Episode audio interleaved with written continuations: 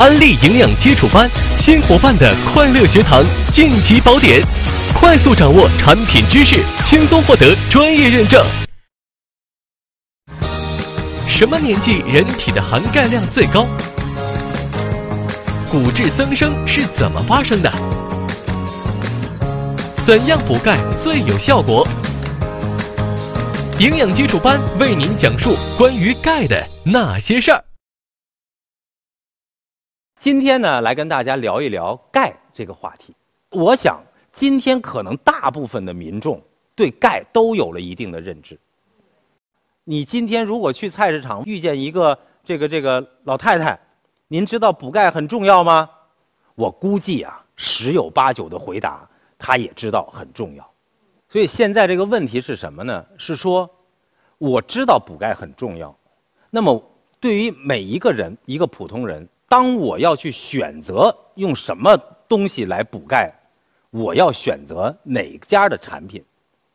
能理解吧？OK，那么。我们要告诉他说：“你面对这么多的补钙的东西，有什么颜色的瓶子的，然后有什么液体的、固体的，是吧？然后还有一些什么螯合的等等，这样的补钙的产品，在这里我选择哪种？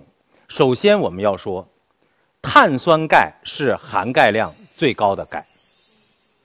碳酸钙的含钙量是百分之四十。”它进到胃里以后，碳酸钙本身是一个不溶于水的物质，它进到胃里以后，跟我们的胃酸一反应，它很容易就变成可吸收的钙。碳酸钙的含钙量最高，其实它有什么好处呢？也就是说，你在同样一个体积的情况下，碳酸钙的制剂补钙量是最高的。你如果用其他形式的钙，你同样这个体积，你补的钙的量。就小，你如果想补同样的钙的量，那么你吃那个东西的体积就得大，它才能给你足够的钙。这是关于其他形式的钙。还有一种情况呢，就是我不知道大家听说过没有，就叫做螯合，就是这个“螯”字。其实这个“螯”字呢，就是螃蟹的那个大钳子的意思。那么螯合什么意思？就是把钙呀。我要用一个其他的东西把它包在里面，这叫螯合，把它把钙包在里面。为什么要把钙包在里面呢？因为我把它包在里面以后，它更容易进入到细胞内。但是我们观察这个螯合的这种钙的制剂呢，有一个存在存在一个什么情况呢？就是说，螯合的这个钙确实它更容易进入细胞内。但进到细胞内以后，它得把这个螯合打开，把这个钙释放出来，才能够被这个细胞利用啊。但是它在细胞里面的打开螯合是个问题，所以我们观察到这个螯合的这个钙的制剂呢，它进入到细胞内确实比较容易，但是它同时容易从另一边呢就流出细胞了。所以你这个细胞有没有用到这个钙，这是一个难点。然后再有一个就是说，当你可能去跟很多人沟通钙的问题的时候，你问他你吃钙吗？他说我吃啊。你一天吃多少钙？我一天吃多少多少片的钙。然后结果你问他你效果如何呢？结果你发现这个人给你的反应就好像也没有什么效果，我好像还是骨质有疏松啊。我还是会有增生啊，等等这种情况，那为什么呢？为什么他吃的钙的量，你一问，你一了解不少啊？所以这里有一个问题，大家要知道，我们人把钙吃进来以后，吃到肚子里面，你要知道，不是百分之百的钙都被你的肠道吸收的。其实，一个人对钙的吸收率，也决定了你对钙的。这个这个使用的情况，有的人吃了挺多，但是对钙的吸收率差，所以然后那个多余的钙又被随着大便就排出去了。然后我们再说说，本来到肚子里呢就被吸收进来了一部分，不是百分之百。然后到了体内以后进入血液了，到了身体的各个位置了，你利用了多少还是问题了。所以这里有一个钙的吸收率和利用率的问题。如果这个人对钙的利用率不高，会有什么表现？当你这个血液过到肾脏的时候，这个钙就被排出去了。所以啊，你看见一个人他吃吃进嘴里的钙量好像够了，但是它的吸收率不高，所以钙浪费了很多。进来了一部分，但是利用率又不高，你发现又浪费一部分。那么我们的钙最重要的优势是什么？其实大家也不需不要把它只局限在说说我是含钙量最高的钙，我是含钙量最高的碳酸钙。其实我们还有一个重要的一个优势，就是里面含有提高你的钙的吸收率和提高你机体对钙的利用率的一个好的物质。就是紫花苜蓿提取物。紫花苜蓿啊，大家都听说过苜蓿。苜蓿以前是是这个以前伤病员养伤的时候才会提供的一种一种这种这个这个这个植物的一种饮食了。然后包括一些个这个在这个饲料当中，为了让这个这个这个牲畜长得更加的强壮，会给它的这种饲料当当中添加这种苜蓿。为什么？那就是因为它能够促进营养素的吸收和利用。另外还有一个，就是我们不是这种一片顶多少多少片的钙，我们是分片的，每一片含钙量二百一十六点七毫克。那觉得这样有什么好处？那我要告诉大家一句话，就是说。你要知道啊，这句话叫做一次性的大量钙摄入，会引发什么问题呢？会引发一过性的胃酸分泌增加。一过性的，什么叫一过性？就是过去这一下，就是这一下过去。一过性的胃酸分泌增加，你对于咱们普通人来说呀，你补了很多钙，一次性的大量的钙的摄入，然后我。导致了一个一次性的胃酸分泌增加，你可能感觉就也无所谓，我没感觉太不舒服。但是你要知道，人群当中有很多人本身胃酸分泌就是高的，他不吃你这钙，他还容易反酸水，还容易烧心。如果这个时候你再加入一个胃酸分泌的一次性的这种增高，一过性的增高。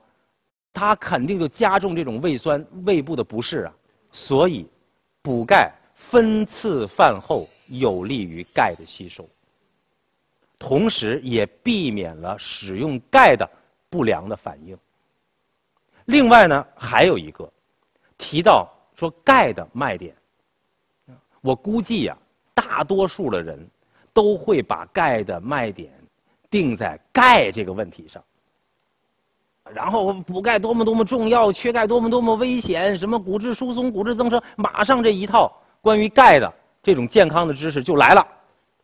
但是我要告诉大家，钙固然是一个重要的营养素，但是对于钙的这个卖点，其实并不在于钙，而在于它里面添加的其他的镁、锌、铜、锰。那么镁、锌、铜、锰对于我补钙，我有一个强健的骨骼有什么好处？我给大家举一个例子来帮助大家理解啊。说我现在问大家，如果提到骨骼的健康，大家一定会想到钙这个重要营养素，对吗？就打个比方，如同说我现在提出来我要盖房子。你一定想到有一个重要的原材料，是什么？盖个房子，砖呢？这太简单了嘛！你这个墙肯定是由砖一块一块垒起来的嘛，没错吧？OK，好，现在我问大家，砖对于盖房子来讲非常重要，可是如果我只给你砖，你这面墙垒得起来垒不起来？垒得起来，垒不起来。我告诉大家，垒得起来，你就一块一块码，它也垒起来了，对吧？但是唯一的问题在于什么呢？在于这个墙不结实，你一推它就容易倒了。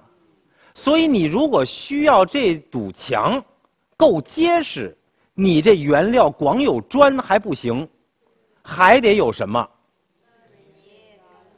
还得有水泥，还得有沙子，是吧？如果你要再盖一个多少高的一个楼，你可能还得加钢筋，再加混凝土，是不是？OK，大家注意，其实补钙的道理也跟这个是一样的，也跟盖房子垒墙是一样的道理。光给你砖，光给你盖，你能把这骨头填起来吗？当然也重要，但是我们要的是强健的骨骼。那么这个时候里面，你一定要知道，镁也好，锌也好，铜也好，锰也好，它其实都是跟钙一起，大家注意，共同协同。建造一个强健的骨骼的。如果你缺了那些镁、锌、铜、锰，你这个人的骨骼照样是说的平白一点是脆的。所以一定要知道，注意这个知识点叫做营养素的协同作用，就是说它必须是复合在一起，来共同的建立一个强健的骨骼。大家不要小看，你比如说铜，可能我们生活当中见到的使用铜的机会，其实并不多。但是如果缺铜，这个人也容易骨质疏松；缺锌也容易导致骨里面的蛋白质的合成不良，这些都不能忽视的。然后我再接下来再跟大家说关于钙的一些重要的沟通要点。第一个，骨质疏松和骨质增生。为什么要讲这个呢？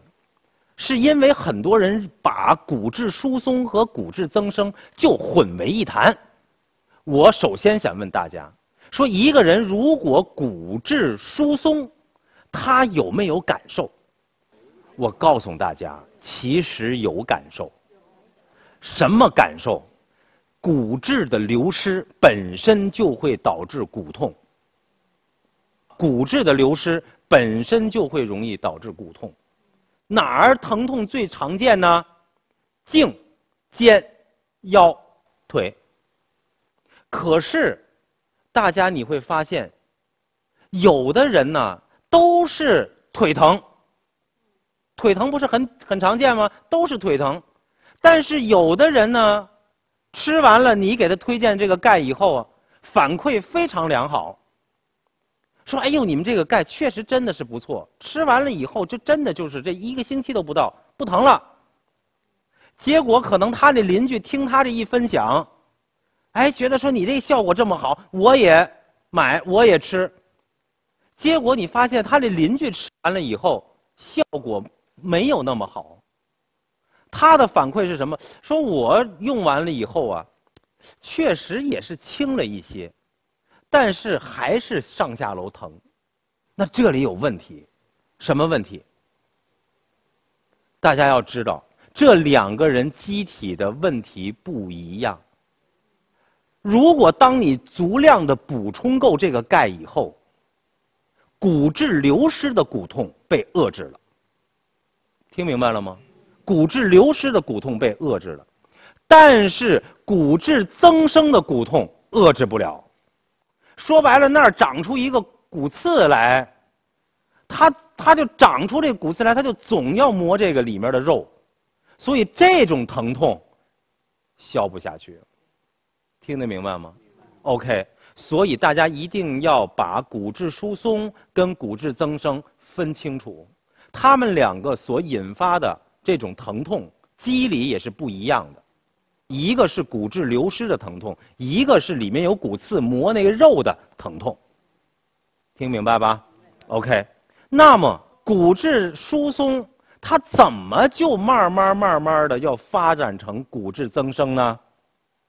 我来跟大家说，机体里它是有这样的一个机制的，说我现在啊有骨质的流失，骨质的流失怎么流失？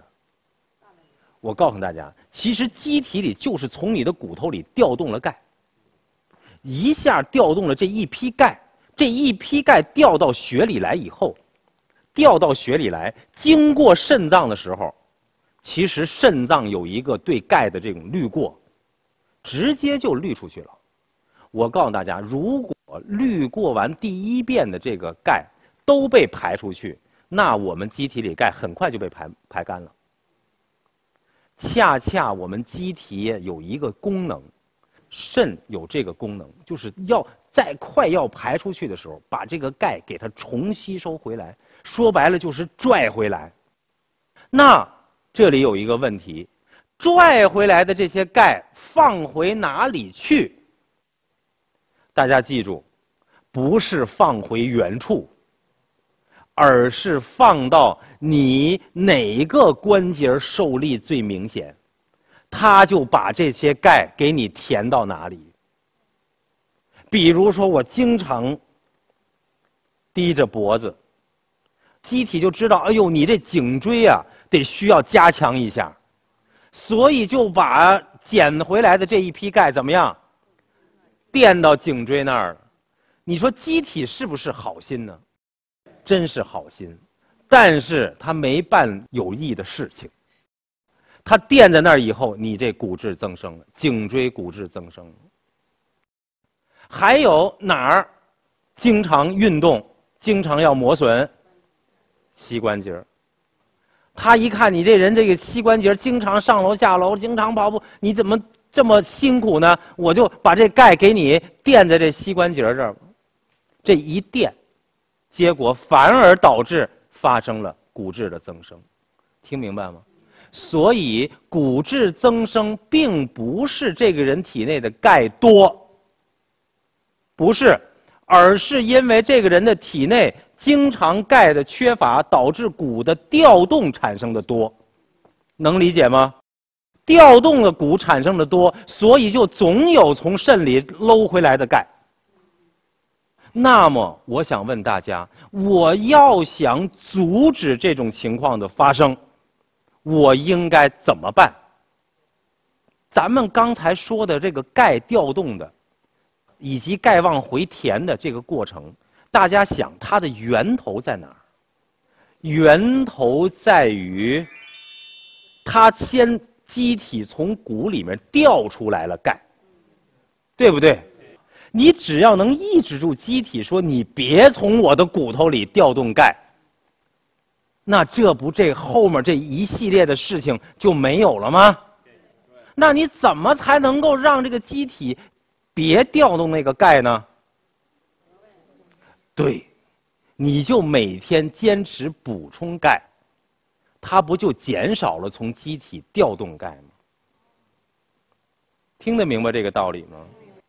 现在你注意，还有一个问题，你会发现，有人你问他，那你每天吃钙不吃钙呀？说，哎呀，我坚持吃钙，我每天都坚持吃钙，多少年我都没忘记过，每顿都补钙。可为什么你看我最后还是出现了骨质的增生呢？大家要知道，你要想让机体别动钙，你必须每天吃的钙的量得够啊。你有的时候，某些人为了省事儿，或者说我怕这个花的钱，这个经济压力太大，我吃不吃呢？吃，但是我就吃一片儿，我就吃这一点儿。你注意，补充这一点儿，当然比没有补充是更好啊。可是它并没有全部抑制机体钙的调动，于是这就引出来说，补钙有一个重要的原则是什么？就是每日足量，所以一定要记住补钙的这个四字原则，就是每日足量。这儿还有一个图表，这个图表呢，大家可能看的不是特别的清楚，我走过来跟大家讲一下。这是一个骨质增长的一个变化的比率，那么横轴呢是人的年龄。黄色的这个线是男性，红色的这个线，其实红色在这前面是跟男性是重合了，过了三十五岁以后呢，这是女性的一个线。我不知道大家能不能看清啊？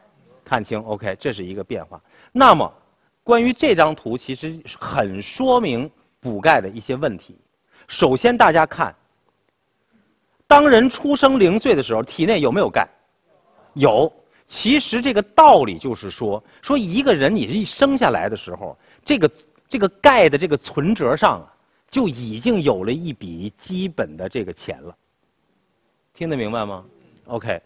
然后随着我年龄的不断的增长，那么我每个月我都要往里存钱，就是在这个账户上越积越多，越积越多。那么到什么时候每个月存钱的数额最高呢？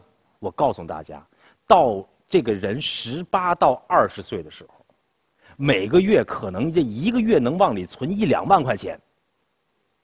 等过了十八到二十岁以后呢，这个存钱的幅度啊，就慢慢的降低了。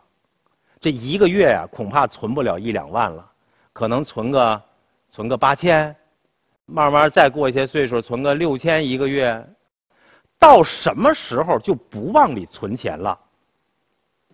我告诉大家，三十五岁左右，听明白吗？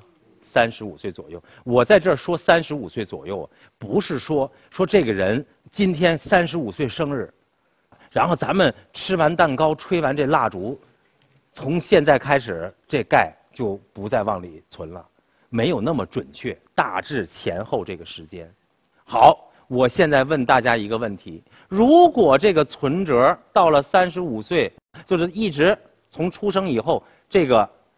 往里存的这个钙的这个量越来越多，越来越多，越来越多，到十八到二十岁达到了钙储存的效率速率最高的时候，然后慢慢慢慢下降，到三十五岁不存钱了。我想问大家，一个人这一生里面，体内钙含量最高的时候是多大的时候？是三十五岁，在三十五岁的这个时间点上。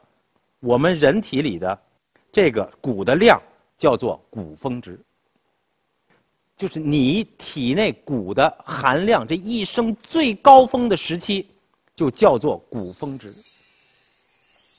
大家记住一句话：一个人如果骨峰值越高，则他到老年的时候发生骨质疏松的几率就越低。这点我说的明白，说不明白？其实对应我们刚才讲的这个账户的理论，就是说，你年轻的时候给自己存的钱越多，你到老的时候花的就越越安稳。那么，我想问大家，基于这个理论，你说，三十五岁以前的人要不要补钙？要。虽然他这个时候没有任何骨质疏松的痛苦，也体会不了骨质增生有多难受，那我想问你，他要不要补钙？要。为什么要？对呀，你要给自己积累那个骨峰值啊。说白了就是你要给你自己这个账户存钱呐，对吧？那我再问，三十五岁以后，你已经不能再往里存钱了。那还要不要补钙？为什么？你都已经不能再增加你的骨质了，你为什么还要补钙呢？对了，你要减少你以后每天的用钙量啊！你不每日足量补钙，你就每天都得从你骨头里面调够这些钙啊。能理解吧？而且我们看这张表上，大家可以看到，对于男性来说。他其实过了三十五岁以后，相对一直到他老年，大致每个月花的钱还是一致。听明白吗？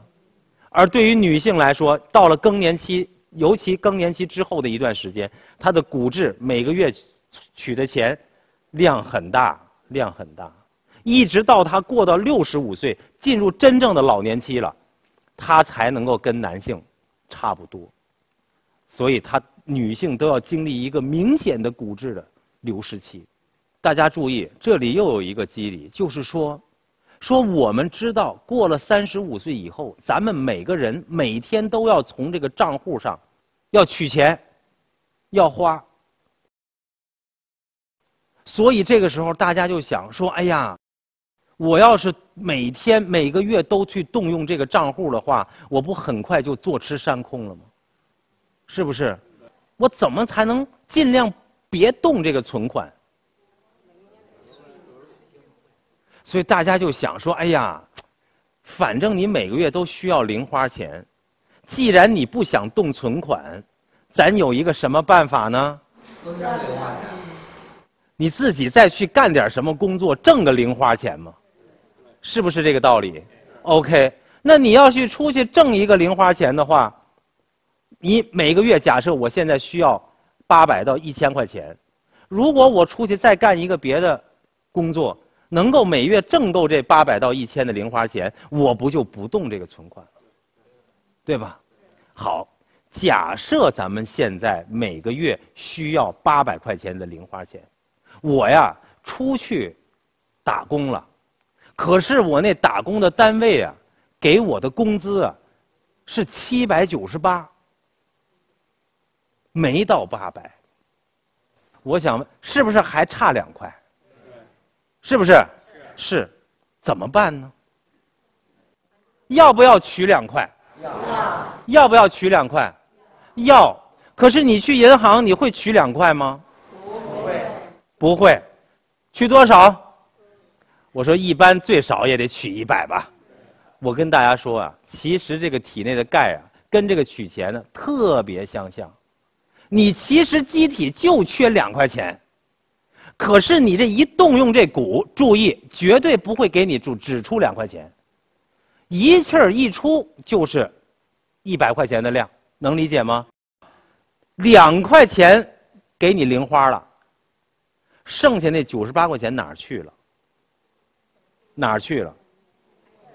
我告诉大家，那九十八块钱就是要将来从肾脏里流失的，就是瞎花了。就是流失了。这个时候，到时候机体说：“哎呦，我别那么瞎花，我再把它，再把它拽回来一点，拽回来那点儿就是填到你那些个关节啊，什么膝关节啊，什么颈椎啊、腰椎这些地方，填你那产生骨质增生的这些零花钱。说白了，其实就是这个道理。那我想问大家，所以你补钙，什么原则？每日足量，你现在体会了这个每日足量重要不重要？重要，非常重要。你只有这样，你才能够最低限度的抑制你体内钙的调动，保护好你自己体内的那个储存的骨量，让你能够经受更长的人生历程的这种磨练。